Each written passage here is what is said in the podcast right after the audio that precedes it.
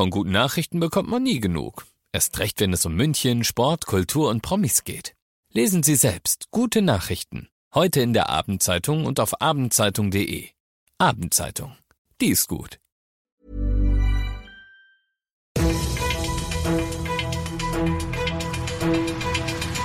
95 5 Charivari, das München Briefing, Münchens erster Nachrichtenpodcast. Mit Ludwig Haas und diesen Themen. FC Bayern suspendiert Angreifer Sadio Mané und Feuerwehr schiebt entgleiste Tram zurück ins Gleis. Herzlich willkommen zu einer neuen Ausgabe. Dieser Nachrichtenpodcast informiert dich täglich über alles, was du aus München wissen musst.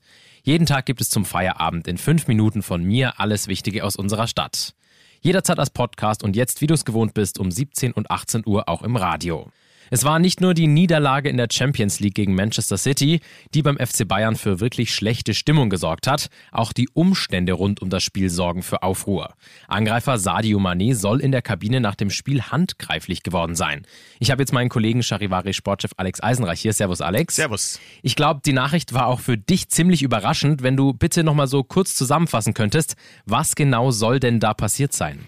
Ja, Sadio Mané soll nach dem Spiel in der Kabine Leroy Sané auf die Lippe geschlagen haben. Also er ist handgreiflich geworden. Angeblich war er unglücklich über eine Situation während des Spiels. Also er hat einen Pass von Leroy Sané erwartet und der kam nicht so, wie er es gerne gehabt hätte. Und dann hat eins zum anderen geführt und am Ende gab es eben diese ja, Schlägerei in der Kabine. Jetzt haben die Bayern ja heute offiziell reagiert. Manet ist vorläufig suspendiert worden. Was genau bedeutet denn das einmal für den Senegalesen selber und auch den FC Bayern? Ja, das bedeutet auf jeden Fall, dass Sadio Mané nicht im Kader steht für das Spiel jetzt am Wochenende in der Bundesliga gegen Hoffenheim. Da muss er auf jeden Fall aussetzen. Und er wird persönlich noch eine Geldstrafe zahlen müssen. Da ist die Höhe der Summe noch nicht bekannt, aber wer den FC Bayern kennt, kann davon ausgehen, dass das so im Bereich von möglicherweise 50.000 Euro liegt. Also das ist dann durchaus empfindlich. Also ganz schön dicke Luft beim FC Bayern. Vielen Dank, Charivari-Sportchef Alex Eisenreich. Gestern Abend ist in Schwabing an der Kreuzung Hohenzollernstraße und Schleißheimer Straße eine Trambahn entgleist. Beim Abbiegen gerieten einige Räder aus den Gleisen. Um die Bahn wieder zurück ins Gleisbett zu manövrieren, wurde eine zweite Bahn vor die entgleiste Tram gespannt, um diese dann vorsichtig zu ziehen. Zusätzlich arbeiteten Helfer der MVG Unfallhilfe und Einsatzkräfte der Feuerwehr zusammen, drückten die Tram mit Muskelkraft wieder auf das Gleis. Nach ungefähr einer Stunde war die Behinderung beseitigt, in der Zeit kam es aber zu massiven Einschränkungen im Verkehr. Du bist mittendrin im München Briefing, das ist Münchens erster Nachrichtenpodcast. Und nachdem wir ja gerade schon über München gesprochen haben, werfen wir jetzt noch einen Blick auf das Wichtigste aus Deutschland und der Welt.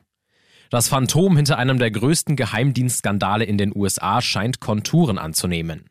Die Washington Post veröffentlichte erste Details zu dem mutmaßlichen Maulwurf. Der Urheber des massiven Datenlecks soll demnach ein junger Mann sein, der auf einer Militärbasis gearbeitet haben soll. Aus den USA Charivari-Korrespondentin Tina Eck. Der junge Mann benutzte das mysteriöse Kürzel OG und hatte die brisanten Unterlagen zunächst auf der Plattform Discord in einer Chatgruppe veröffentlicht, wohl um andere Mitglieder der Gruppe zu beeindrucken. Die Chatgruppe besteht aus rund zwei Dutzend jungen Leuten, die über Waffen und Militärausrüstung reden. Weder der genaue Ermittlungsstand noch der Aufenthaltsort des mutmaßlichen Maulwurfs sind derzeit öffentlich bekannt. OG ist offenbar Mitte 20 und wird als waffennah mit kritischen Ansichten über die US-Regierung und Geheimdienste beschrieben. Laut britischen Geheimdiensten hat die russische Führung zunehmend Probleme, den Ukraine-Krieg der eigenen Bevölkerung zu vermitteln. Aus London Charivari-Korrespondentin Larissa Schwedes. Normalerweise finden am 9. Mai in Russland traditionell Siegesparaden statt, die an den Sieg der Sowjetunion über Nazi-Deutschland erinnern. Die sind aber in vielen Orten für dieses Jahr abgesagt worden, besonders in Regionen nahe der Grenze. Die Briten vermuten deshalb, dass die Ehrung gefallener Soldaten in Verbindung mit den großen Verlusten gebracht werden könnte, die das russische Militär heute in der Ukraine verbuchen muss. Die machen es für Moskau auch zunehmend schwerer, das Bild der militärischen Spezialoperation aufrechtzuerhalten, wie der Krieg in Russland immer noch genannt wird. Das Wetter hat der Raumfahrtagentur ESA einen Strich durch die Rechnung gemacht. Weil es am Weltraumbahnhof in Französisch-Guayana ein Gewitterrisiko gegeben habe, konnte die Jupiter-Sonde nicht wie geplant starten. Der Start ist jetzt für morgen geplant. Die Sonde mit dem wunderbaren Namen JUICE, also Saft auf Deutsch, soll später einmal Erkenntnisse liefern, ob es auf dem Jupiter Leben geben könnte. Die Reise der Sonde zum Jupiter soll acht Jahre lang dauern. Das Projekt kostet schon jetzt über eine Milliarde Euro. Ich bin Ludwig Haas und ich wünsche dir noch einen wunderschönen Feierabend. Ciao.